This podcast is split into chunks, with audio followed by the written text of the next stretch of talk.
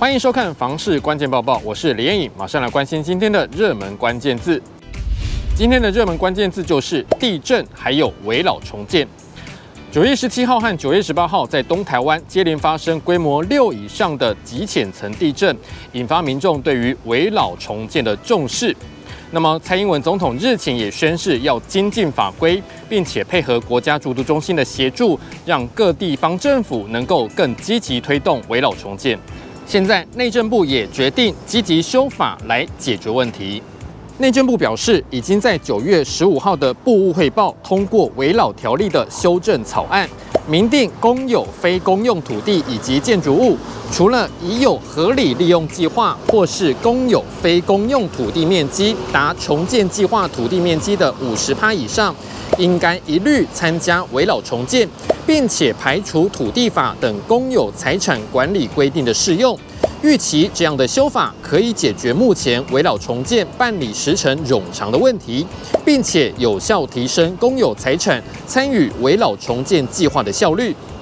内政部解释，依照目前的规定，危老重建计划范围之内，如果同时包含了公有和私有的土地和建物，那么公有财产的部分就必须先依照土地法、国有财产法、预算法，还有地方工产管理法的规定来办理，才能够参与。这样子就会影响围老重建的推动时程。所以内政部在部务汇报通过围老条例修正案第五条之一的修正草案。修法内容就是让公有非公用土地及建筑物尽量参加围老重建，而且不受相关公有财产管理法定的限制，这样子就可以加速公有房地参与重建的效率。内政部强调，这份修正草案将会依法呈报行政院审查之后，送请立法院审议。今天的精选新闻，我们来关心目前少子化对于房地产的影响。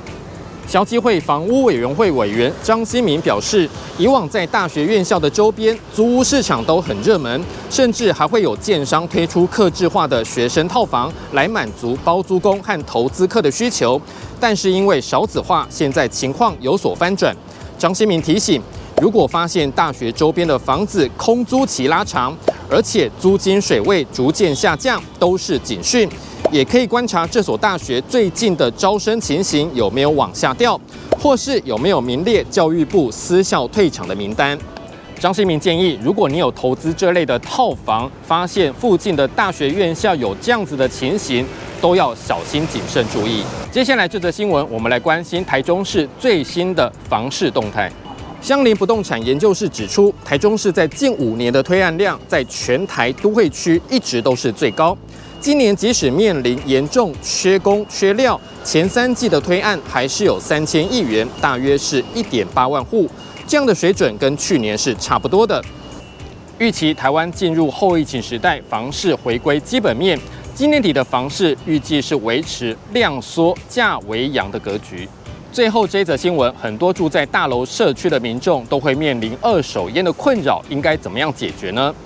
景文物业管理机构董事长郭继子表示，很多人认为逆止阀封闭管道间有希望可以处理，但其实老大楼可以让味道流通的地方很多，一家烤肉万家香的情况很难避免。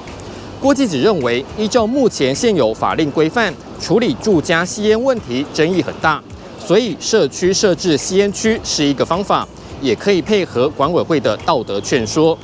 最重要的是，吸烟者不要在阳台或是洗手间来吸烟，尊重不吸烟者的权利。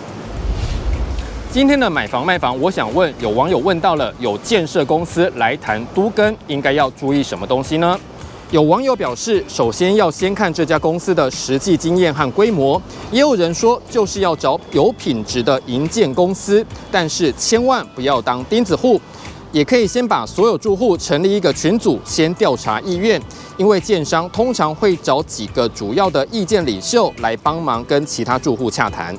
你对于这个问题还有什么样的看法呢？也欢迎在底下留言一起讨论。如果想知道更多的房市资讯，也欢迎点击底下资讯栏的连结。感谢您的收看，我们再会。